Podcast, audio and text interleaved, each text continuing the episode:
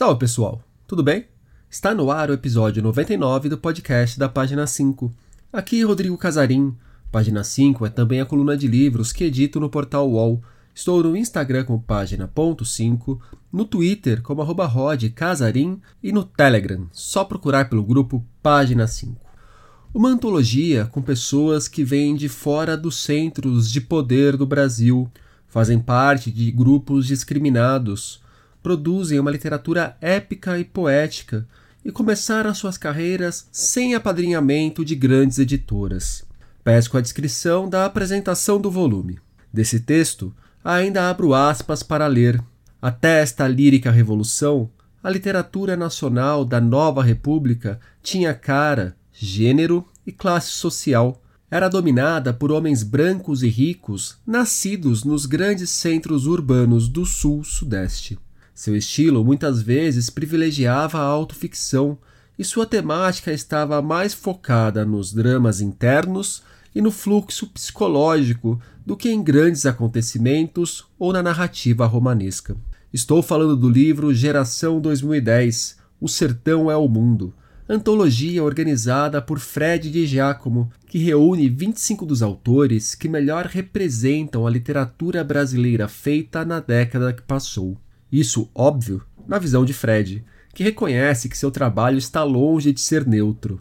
Ele falará a respeito disso no papo que vocês ouvirão a seguir.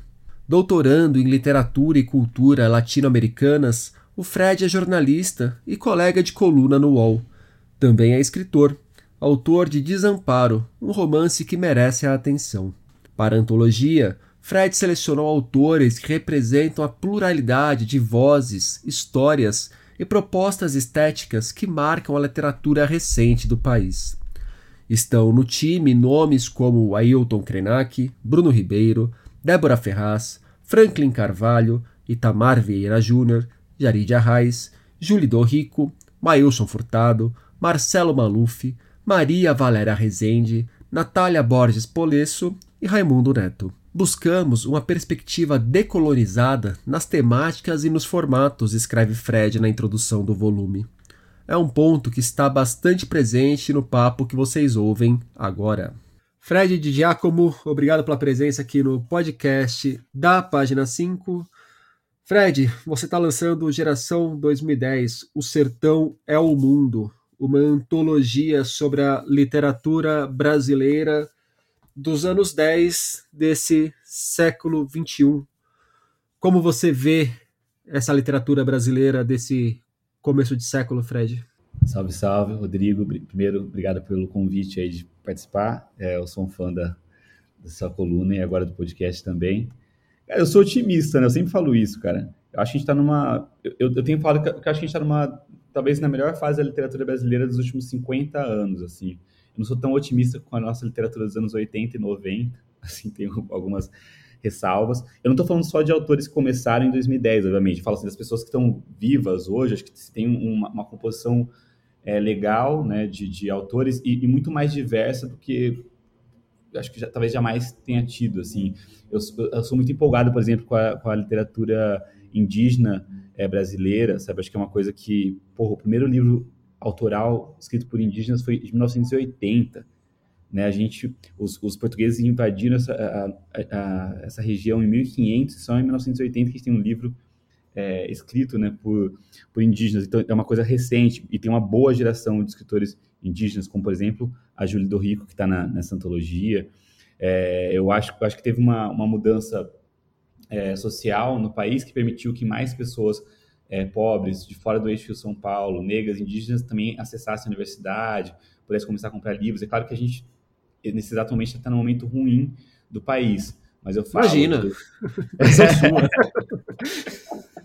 mas assim, talvez por acaso, entre 2003 e 2016, ter sido uma fase que teve alguma né, justiça social e, e parece que isso impactou.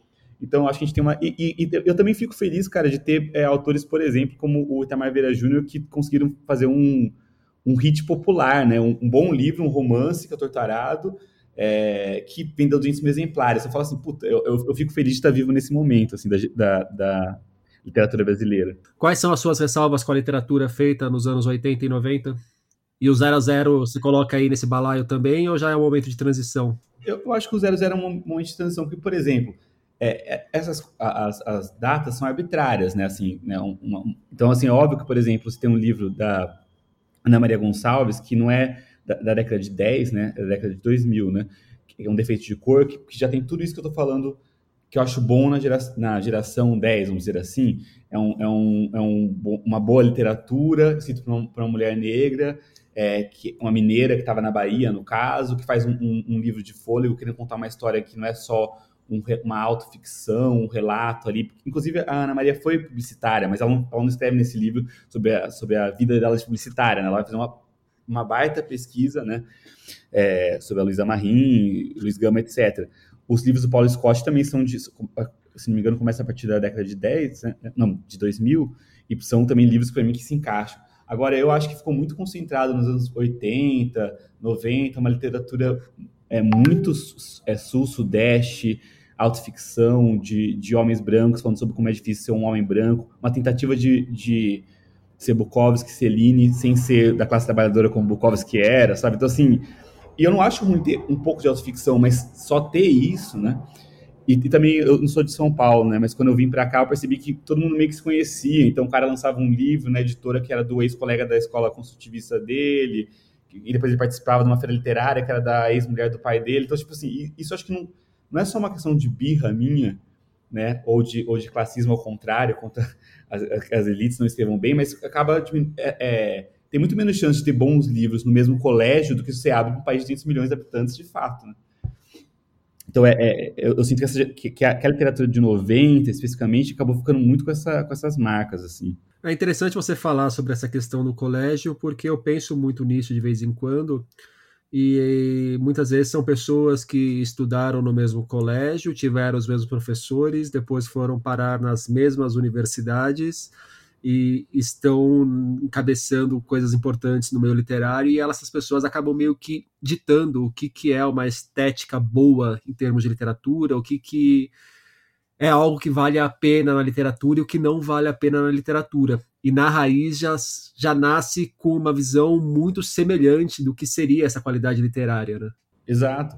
E, e aí, assim, é, é, acaba tem, tem, tem, umas pessoas que falam isso, vários autores. Uma que eu lembro, por exemplo, a Jari de Reis fala que toda literatura é regional, né? Uma literatura feita em São Paulo, uma literatura regional de São Paulo. Mas também tem uma coisa que, que, a gente não percebe, que as pessoas falam assim. Quando eu lancei essa antologia, muita gente falava: não prejudica a qualidade literária o fato de você ter colocado entre aspas, entre aspas, cotas, porque você quer trazer autores negros, etc.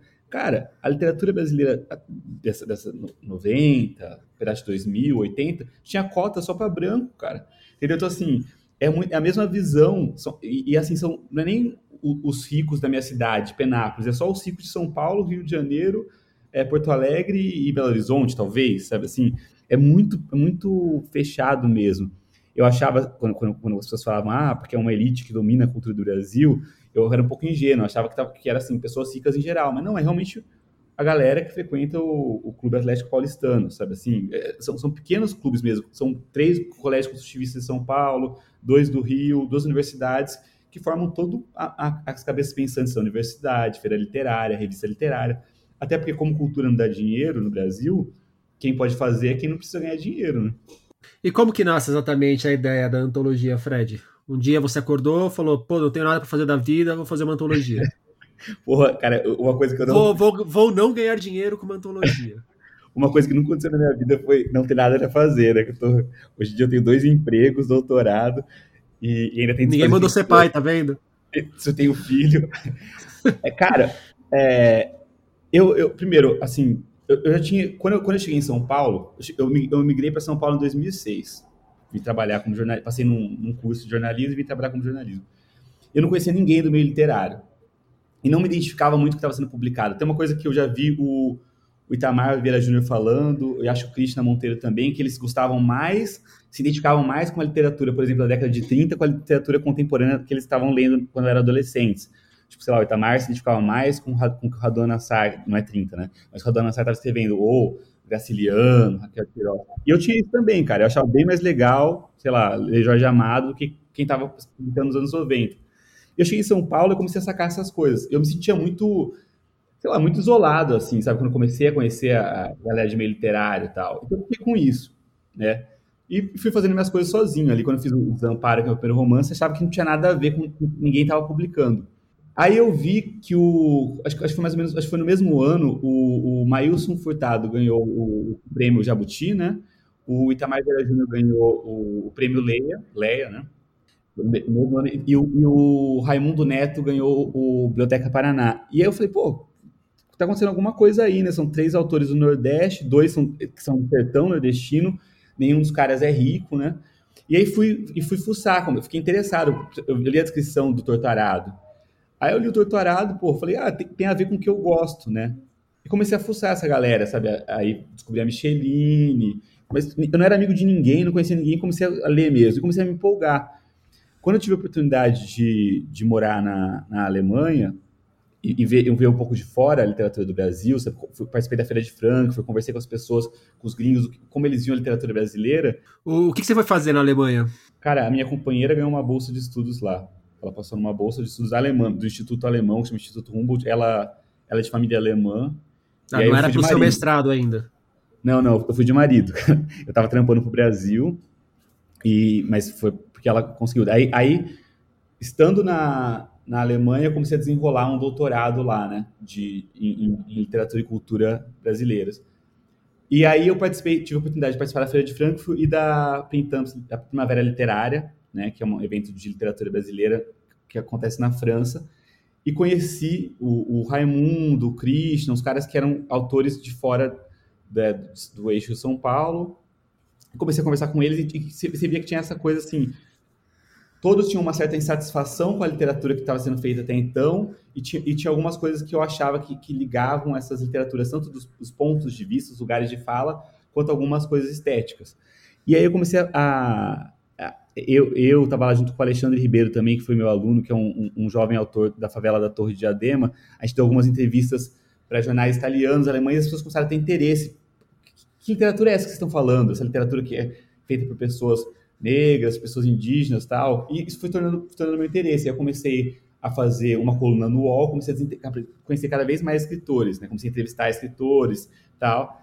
E falei, porra, isso rende um, uma antologia. Em, em 2019, é, eu comentei com o Marcelo Notelli, cara, acho que tinha que a gente tinha que fazer uma, uma antologia que reunisse é, uma, uma coisa que está tá surgindo na nossa literatura e que eu consigo ainda dar nome, né? E ao mesmo tempo que tive a ideia de estudar isso também no meu doutorado, né? não tinha ainda essa coisa de geração 2010, era mais o sertão é o mundo, na concepção não do sertão, do sertão nordestino, né, mas sertão a palavra original, que era a terra que ainda não tinha sido ocupada pelos brancos, né, que era a concepção original do sertão. E como que você chega nos nomes dessa coletânea, Fred? Cara, aí foi assim, aí, aí comecei a pesquisar, né, aí, aí, aí, teve uma parte do trabalho jornalístico de, da minha coluna, eu comecei a, a, a ir atrás de autores contemporâneos, né, que tinham surgido na década de 10, assim, que não fossem do, do São Paulo, comecei a ativar uma rede. Então, por exemplo, uma amiga minha do Mato Grosso do Sul, que estava morando em Roraima, me indicou a Júlia do Rico, que me indicou é, alguns autores indígenas, entre, entre eles a Márcia Cambeba. Sabe assim, eu fui, fui, fui ativando minhas redes fora do, do, do, do eixo São Paulo e, e, lendo um monte de coisa. Eu comecei a comprar um monte de livro é, de, de autores, autoras e autores. Comecei, como tinha coluna, também comecei a ganhar livros, né? E e o Marcelo Notelli também fez um pedido um pouco para dificultar um pouco a coisa. Ele falou, cara, não, não, faz só autores, entre aspas, consagrados, assim, dessa geração, né? Não deu tempo de ser consagrado, mas que no final das contas acabou virando tipo, é, Ailton, Ailton Krenak, Jari de Arraes, é, Itamar Vieira Júnior, que, que, ficaram conhecidos, né? Seria legal ter umas pessoas que estão escrevendo, mas que não são tão conhecidas. E aí começou a garimpagem, que foi que eu fui chegar no, por exemplo, na Nick Malcher, é, essa Bocchinieri, mas isso foi uma, várias indicações e muita leitura, assim, comecei a ler muita, muita coisa, sabe, para fazer na seleção. E eu queria.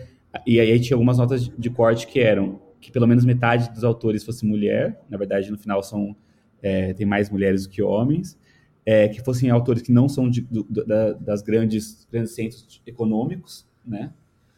fossem autores de cidades pequenas, florestas, interiores, e que, que tivessem se destacado a partir da década de 10, assim. Então, por isso tem pessoas de idades variadas também. Por exemplo, o Ailton Krenak é bem mais velho que o Vitor, mas ele começa a ser conhecido como autor na, já na década de 10, né? A Maria Valéria Rezende também começou na década de 10? Ela já Cara, tinha um Valéria... sucesso anterior, mas é que ela teve um fortalecimento muito grande ali, né? Ela começou a ganhar, ela ganhou os jabutis dela só na década de 10, né?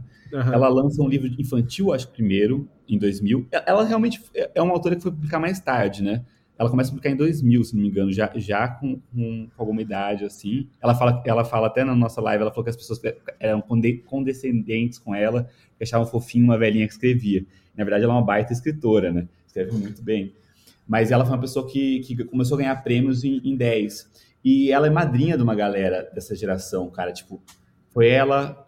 É, acho que foi ela que indicou a Isabor. É, o Bruno Ribeiro mandou o conto dele para ela ler antes. É, a Débora Ferraz foi ela que leu o primeiro romance, então ela tem uma relação muito próxima com essa galera. E como ela está radicada há muito tempo na, na Paraíba, né?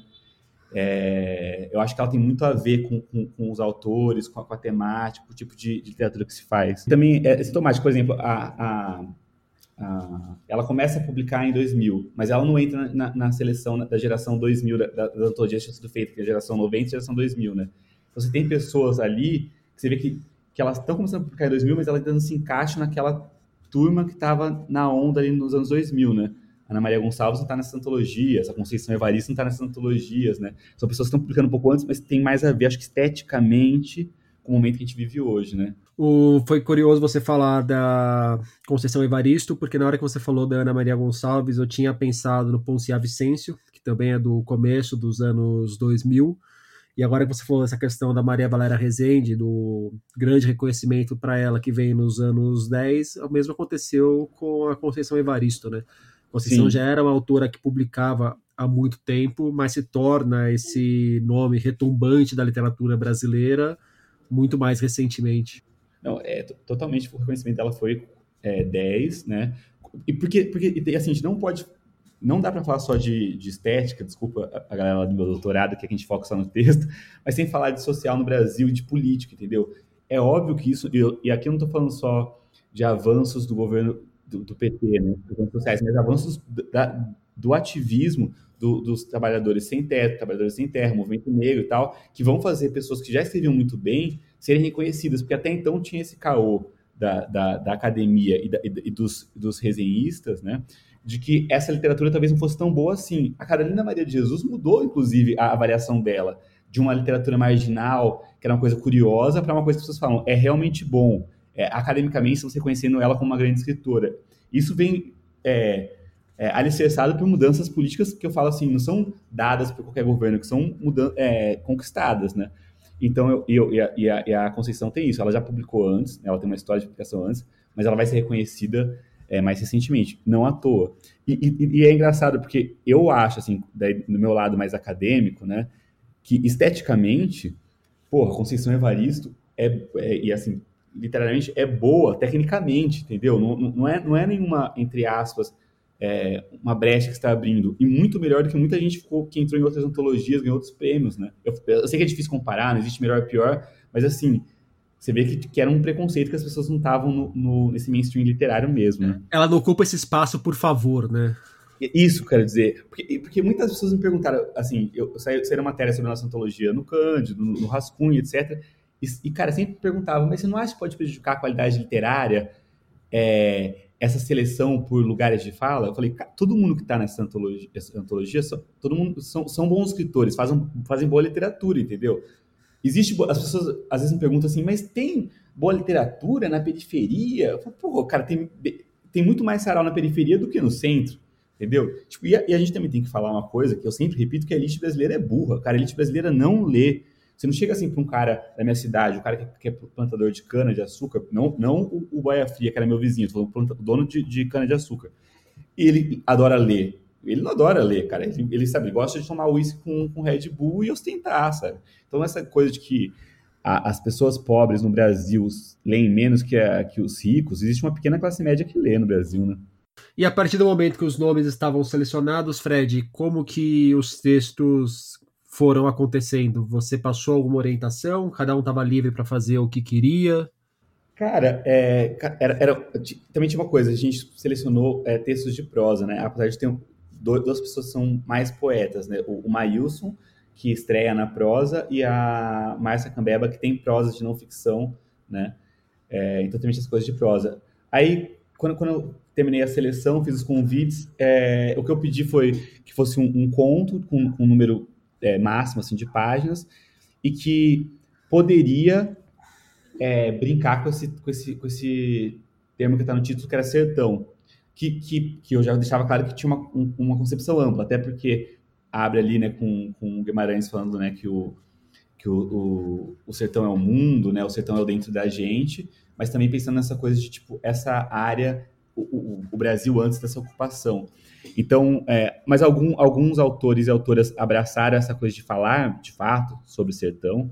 E aí até, inclusive, acho que tem um dos textos mais curiosos, é o texto do... Curioso no bom sentido, né? É o texto do Raimundo, que ele questiona o clichê de ser nordestino, né? O Raimundo, que é um, que é um cara do sertão do, do Piauí, mas que fala, vocês esperam que eu seja o, o sertanejo do, dos sertões, do Euclides da Cunha, né? o, o, o Quasimodo, Pernas Tortas tal, né? Queriam me ver antigo, rural, bestificado, um expurgo cronificado. Queriam meus pés barrentos, a barriga sobressalente, expulsando verme no cu, João Grilo e Chicó. Queriam me ver na novela aberta na TV, numa fala enrolada em couro de besta, burro, assumindo a portaria de um prédio luxuoso, cortejando a riqueza do Sudeste dizendo amém para qualquer migalha soprada no meu esforço já na nascença. Queriam me ver submetido numa reprodução de reinados de feras e coronéis aristocráticos, pedras sobre pedras no reino, arranhando a profundidade do meu nascimento até ser cada vez menor. Se a gente tivesse combinado, não daria tão certo, porque o conto deles foi um dos que mais me chamou a atenção e esse trecho, especificamente, eu deixei até marcado aqui no livro.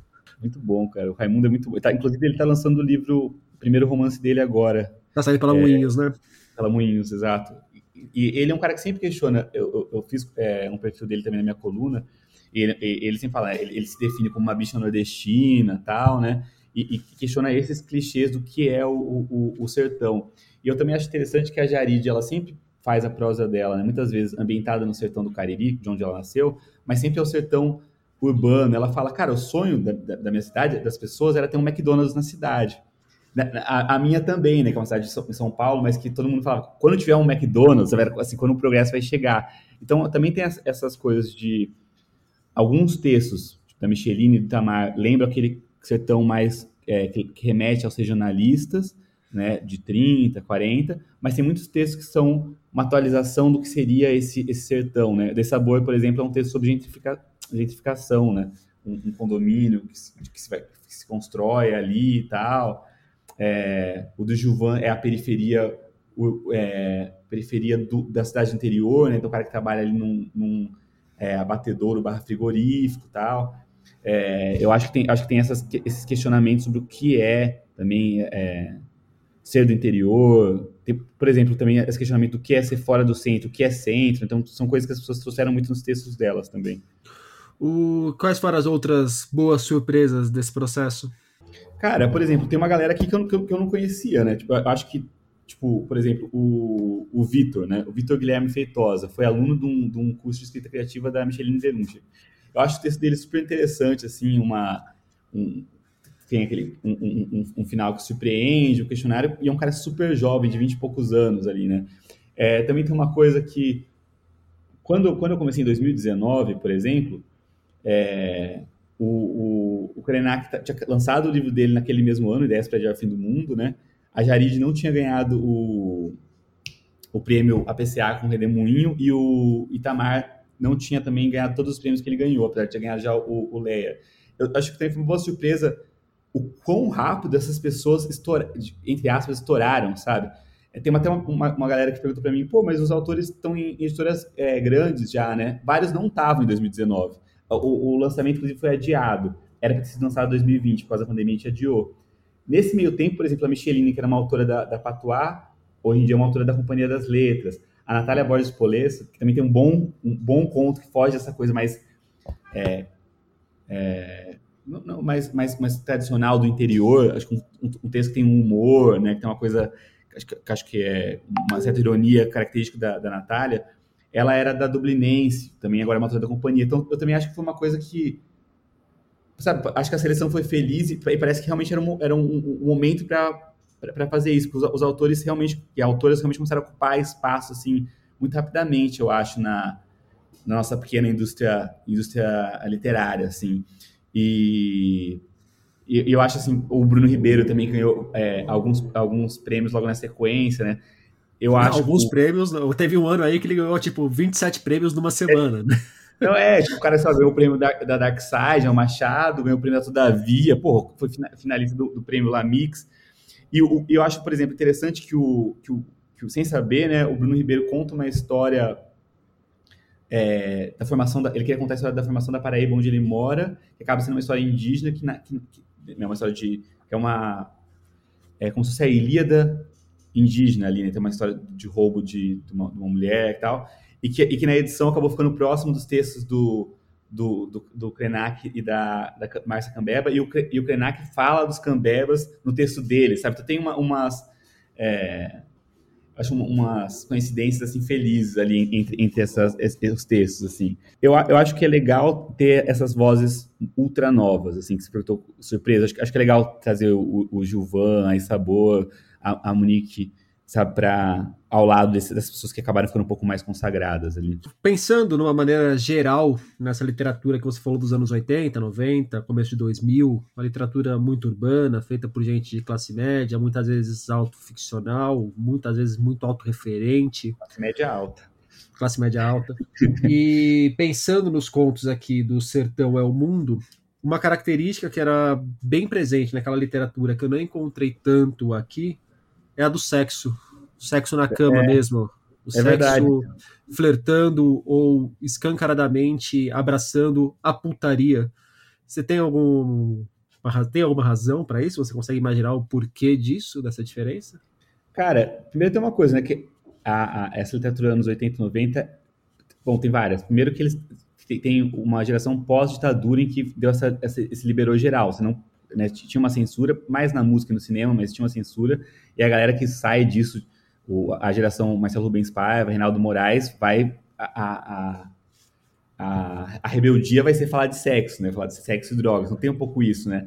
É, é uma novidade ainda, né? É, é uma coisa. É, é, um, é, é um movimento beat, beat tardio, né? São 40 anos depois dos beatniks americanos, a gente descobre essa coisa de poder falar de sexo. E, e, tem uma coisa, um paralelo na música com o rock nacional também, né? Você vai, vai ser uma revolucionária se falar um palavrão, botar um palavrão ali e tal. Então, tem uma diferença entre o que o Caetano Veloso faz e o que o Ultraje a Rigor faz. Tem muita diferença, mas assim, tô falando, tô analisando, tô analisando as Pequena, é, alguns detalhes. E, e eu, eu acho que cansou um pouco. É, eu acho também que essa é uma, é uma, é uma transgressão muito masculina, cara. Sabe assim, porque se você for ver esse sexo que geralmente era contado, era o quê? Um cara que come muitas pessoas, né? Que eu quis que eu falei que é uma síndrome do Bukowski de classe média alta, porque o Bukowski para mim, o que eu acho muito interessante do Bukowski é que ele é um dos primeiros autores operários a escrever, né? Um cara realmente pobre escrevendo. Mas e eu, eu acho que começa a inverter. Agora tem sexo nesses livros, nesse livro se for pensar, por exemplo, no conto do Santana Filho, que são duas amigas que têm um caso, né? E o, o pai che chega ali e os filhos estão tentando acobertar, né? Mas é um sexo que não precisa ser tão, é, eu acho que não é tão é, masculino, é, essa coisa, sabe, do homem contar vantagem, descritivo tal. No conto do Gilvan também tem sexo, né? Uma, uma visão talvez um pouco, até um pouco mais moralista de, daquele momento ali baixo que o cara tá num, num momento vida louca, que vai entrar numa decadência, vai, vai ter, sofrer um acidente de trabalho, né? É, mas eu acho que era bem isso. É, coloca o sexo, mas não coloca a putaria. Coloca o sexo, mas não mostra. Isso, isso, isso. Mas eu, eu, eu, eu acredito que tem um pouco a ver com, com, com essa mudança de, de quem está escrevendo. Por isso que eu falo, acho que quem quem está escrevendo e o momento que se escreve altera o conteúdo e a forma também, sabe? Acho que o fato de você ter mais mulheres muda a percepção de, de como você contar o sexo. A, a, o fato de começar a não ter só homens héteros também muda. Agora, tem umas coincidências que, por exemplo, no livro do, de contos do, do, do Raimundo tem sexo. Nesse, nesse, especificamente, nesse aqui, ele não quis colocar sexo, né? É, os autores indígenas que eu leio não falam muito de sexo, os, os que eu li. Não, aí valeria um, um mestrado para discutir por quê. Mas realmente o livro de contos da, Ju, da Julie, o livro do, do Krenak, o livro da Márcia Cambeba não falam de sexo. E o conto é o gênero que é a cara desses anos 10 ou é um livro de contos porque na hora de fazer uma antologia é isso que dá para fazer e paciência, porque se fosse fazer uma antologia de romances, pelo amor de Deus. Eu, eu acho, que, acho, que, acho que é um pouco isso, cara. Eu, eu, e também, assim, eu, já admito duas falhas. Tem muitas falhas na, na antologia, né? Todas as antologias têm. Mas já tem duas falhas minhas. Eu não sou tão. É, não conheço tão bem a, a, a produção da poesia é, contemporânea, porque tem muitos poetas, seria um outro grande trabalho. Eu acho que poderia ter, ser, ser feito uma. Só que eu, eu não seria a pessoa para fazer isso, né? Então, tipo, não é, não é uma antologia de poesias, não porque não tenha muitos poetas, mas porque o antologista, no caso eu, não é um especialista em poesia, não, não, não seria a pessoa capaz. E também não tem tantas, não tem autores do, do Centro-Oeste, porque na época eu não consegui identificar autores e autoras do Centro-Oeste que começado a publicar a partir de 10. Mas eu não acho, eu, eu não acho que o, que o conto seja a, a linguagem da nossa, da nossa década. Inclusive, eu acho que tem mais é, romances se destacando, sabe? Quando você pega, por exemplo, o que, qual foi a obra de destaque do, do Itamar? É o Torturado. Qual foi a obra de destaque da Natália? Os dois romances que ela lançou depois da... Apesar de que o, Amora também é, Amora também é um, é um destaque, mas, sabe, parece que eu acho que é uma geração mais, assim, fazendo um, um palpite rápido, aqui estou dando um palpite, não estou falando como acadêmico, eu acho que talvez o, o, o romance seja, por enquanto, ainda seja a, a uma, uma linguagem, assim, parece que os contistas almejam virar romancistas, talvez até pelo mercado, sabe? O Bruno agora está fazendo mais romances, né? Acho que o, o romance vem demais, né? O, e uma outra questão agora sobre a literatura indígena, eu concordo contigo. Hoje a gente tem um olhar muito mais interessado na literatura feita pelas diversas diversos povos indígenas que habitam o Brasil. Uh, Fred, você acha que um próximo passo para a nossa literatura, para a literatura que se pretende de fato brasileira, ou para as literaturas brasileiras, é começar a reconhecer literaturas feitas por outras línguas que estão no Brasil que não o português? Cara, eu, eu acho que sim. Eu, bom, o, o, Daniel Munduruku já vai questionar não só isso, mas de reconhecer outras formas de narrativa como literatura, né? Ele fala que cantos, né? É, algum, algum, algumas formas de gravura deveriam ser conhecidas como literatura indígena também, né? O Daniel Munduruku fala isso. É, eu acho também que tem uma, uma, uma produção bilíngue já grande, né, desses autores indígenas. É, e, e, é uma coisa assim, por exemplo, eu talvez seja óbvio para pessoas mais esclarecidas do que eu, mas eu me toquei que a gente tem, são 300 línguas que a gente tem no Brasil hoje, é, eu, eu, não, eu, não, sei o número de cabeça, mas é algo entre 250 e 300 é, idiomas. Eu me toquei, sabe, eu me toquei faz 10 anos disso são tantos idiomas. Então, acho que sim. E não só a literatura, né? Serem reconhecidos como idiomas oficiais, como é em São Gabriel da Cachoeira, né? Que tem três ou quatro idiomas oficiais, né? É, eu, a, a Julie do Rico, que é uma autora desse livro, mas também é uma pesquisadora, ela fala que deveria as cidades terem uma, uma, uma opção de se aprender uma segunda língua indígena da sua cidade. Então, por exemplo, no caso de Penápolis, deveria, você deveria aprender português e caingangue, sabe? Que, era, que eram o, o, o povo originário de, da minha cidade. Eu acho, eu acho que seria é interessante e rico né, para o país, porque a gente é um país não bilíngue, é um país polilíngue, né? É, mas é... Mas é um ponto que quando a gente fala de literatura brasileira, o que vem é o português e acabou, né? É, é uma quebra de paradigma você começar a falar de uma literatura brasileira feita em outras línguas inclusive em, em, espanhol ou portunhol, né? Tem um autor, esqueci o nome dele, tem um autor paraguaio que escreve em portunhol, cara. Paraguai eu não sei, mas eu sei que tem o Douglas Diegues que escreve num portunhol selvagem que é bem interessante. Ah, é verdade também, né, cara? Então, eu falo, sabe, nas na fronteiras, é que, cara... O Chico Sá tem um livro em, em portunhol. Qual que é, é, é, um dos primeiros livros que ele, que ele fez de, de prosa, não é? Eu acho que é. Que é, que é meio que um, um, uma viagem. Eu lembro, Isso, eu lembro alguma coisa dessa linha. Sim. É, cara, mas eu acho que assim, o, o Brasil é muito grande e, a, e as editoras estão muito concentradas em poucas cidades, né? Então, assim, realmente, mesmo, mesmo assim, é, é, essa antologia que eu organizei é um esforço, mas ela é uma ponta do iceberg, sabe? E, e, e, voltando numa pergunta que você fez sobre o conto, se é uma característica dessa geração, é, que eu falei que eu não sabia que talvez fosse romance, mas acho que uma característica, isso quem fala é a a Donna Haraway no Manifesto Cyborg, é, é, é a ficção científica, né? Eu acho que muitos autores latino-americanos, principalmente mulheres, têm usado a ficção científica para fazer é, é, é, um, críticas e um retrato do, do, do, do neoliberalismo, né? Desse, desse, desse, momento que a gente vive. E eu acho que, e eu vejo, quando eu vejo o, o Bruno Ribeiro, por exemplo, e essa boa que tinha produzindo, Ana Paula Maia também, eu acho que talvez a, a, mais do que se é conto ou se é romance, acho que assim como o romance foi, foi uma coisa da, da modernidade, né? Eu acho que a ficção científica é uma linguagem da, da, da pós-modernidade, sim, assim. Mas podemos voltar à, à, discussão sobre, sobre as línguas, desculpa que eu lembrei disso. Não, não, não. Eu já ia até para puxar para um outro ponto, para encerrar a conversa também. É, me corrija se eu estiver errado, mas a impressão que eu saio da coletânea é que não é uma coletânea ingênua, não é uma coletânea que se pretende completamente isenta, e é uma coletânea que olha para os anos 10, pegando o movimento dos anos 10 e já o projetando nesse começo de anos 20. O, não tentando consolidar o que foi exatamente os anos 10, mas do que nasce dos anos 10, o que surge dos anos 10 e o que, que ele já nos oferece para essa sequência de século. É, e aí eu te pergunto se é mais ou menos isso mesmo, se você concorda com essa avaliação, e o que você acha que vem no futuro próximo aí para nossa literatura? Cara, eu, eu, acho, eu concordo com você. É, assim, eu acho que ao contrário de uma certa visão, é, aí sim eu acho que ingênua de, de, de, talvez de outros antologistas que achavam eu sou neutro, estou aqui e, e, e, essas discussões sobre o lugar de fala, né, que o, que o que a, que a Jamila vão trazer, elas quebram isso. Ninguém era neutro, né? Você era um cara branco. Então, tipo assim, eu eu não sou neutro. Eu tô ativamente participando do, do, do, campo literário, eu falo assim, politicamente até, né? Tenho, tenho coluna, entrevista as pessoas.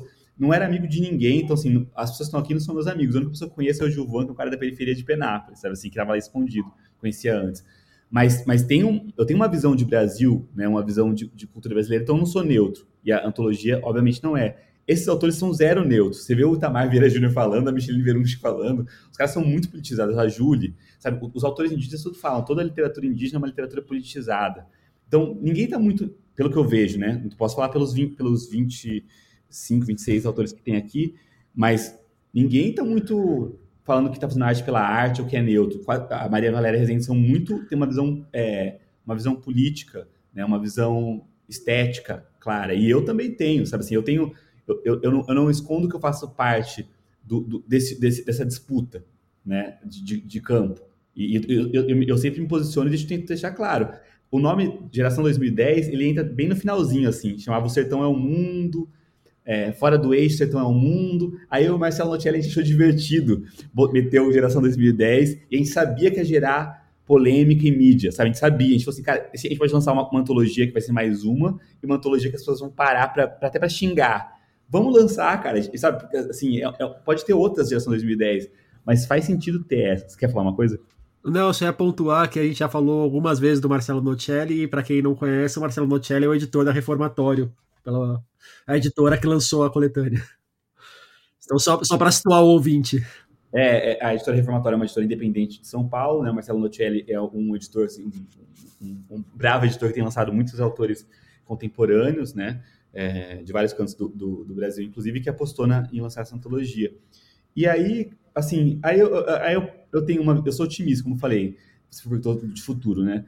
Eu acho que existe uma continuidade, eu acho que essa é uma geração, como eu falei, que tem ocupado espaços rapidamente. Eu comecei em 2019 com, sei lá, a maior parte desses autores em, em é, pequenas editoras, e agora uma grande parte já está em editoras consideradas grandes, assim, né? Todavia, Companhia das Letras tal. É uma, então, assim, acho, acho que tem uma mudança de cara. O, o, o Itamar fala isso. O Itamar fala: as, as, editoras estão fazendo isso não porque elas são boazinhas, mas porque elas perceberam que autoras negras, autores negros, autores indígenas vendem. Porque o Brasil, maior parte da população é negra, tem uma boa parte da população que é indígena ou, ou, ou descendente. Né? Então, assim, grande parte das pessoas são pobres e elas querem ler também livros com quais elas também possam identificar. É claro, você quer ler sobre tudo, mas Agora, eu também tenho uma, tenho uma, eu também não sou ingênuo a ponto de achar que esses quatro anos de governo Bolsonaro não vão ter retrocessos, né? Assim, a gente já teve uma menor participação do Enem, a gente vai ter uma revisão da, da política de cotas no ano que vem, eu não sei o que vai ser votado, né? Porque tem uma possibilidade da política de cotas ela ser é, extinta o ano que vem, né?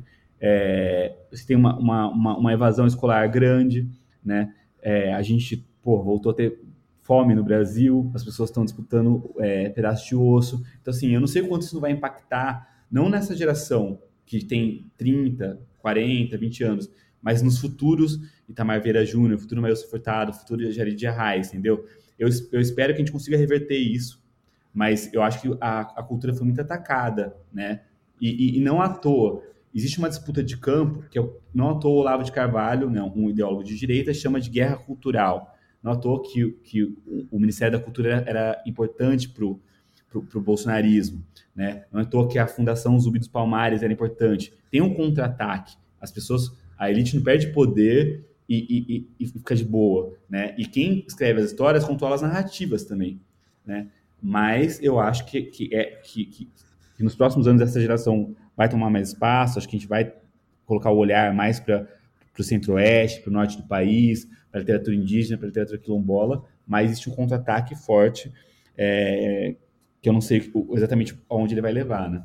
Fred e Giacomo, muito obrigado pelo papo. Obrigado, Rodrigo, obrigado aí aos ouvintes, realmente foi um, um, um prazer participar do, do Página 5, que eu sou fã, leitor, e sempre que possível cito também em minha coluna. Agradeço, valeu. Obrigadão. Geração 2010, O Sertão é o Mundo, antologia organizada por Fred de Giacomo, chega aos leitores pela Reformatório. A quarta edição da Flipenha, a festa literária da Penha, acontecerá entre os dias 19 e 23 de outubro. A homenageada da vez é Carolina Maria de Jesus, autora de títulos como Casa de Alvenaria e Quarto de Despejo, livro urgente nesse Brasil que voltou a passar muita fome. A festa mesclará atividades virtuais com encontros presenciais no Centro Cultural Penha, no Céltico Atira, no Senac Penha e no Largo do Rosário, tudo na zona leste de São Paulo. Já a programação online será transmitida pela página de YouTube do evento. Deixarei o caminho para quem quiser ver tudo o que rolará na Flipenha deste ano. E estão abertas as inscrições para o Prêmio Geek de Literatura, que a Amazon organiza em parceria com o Omelete e a editora Pipoca em Nanquim. A premiação é focada em quadrinhos e livros de ficção científica, fantasia e horror. Quem vencer o certame embolsa 10 mil reais. As inscrições vão até o dia 22 de outubro deste mês. Mais informações no link que também deixarei para vocês. E por hoje é isso aí, pessoal. Dica podcast para os amigos e para os inimigos. Um abraço, um beijo, um aperto de mão e até a semana que vem.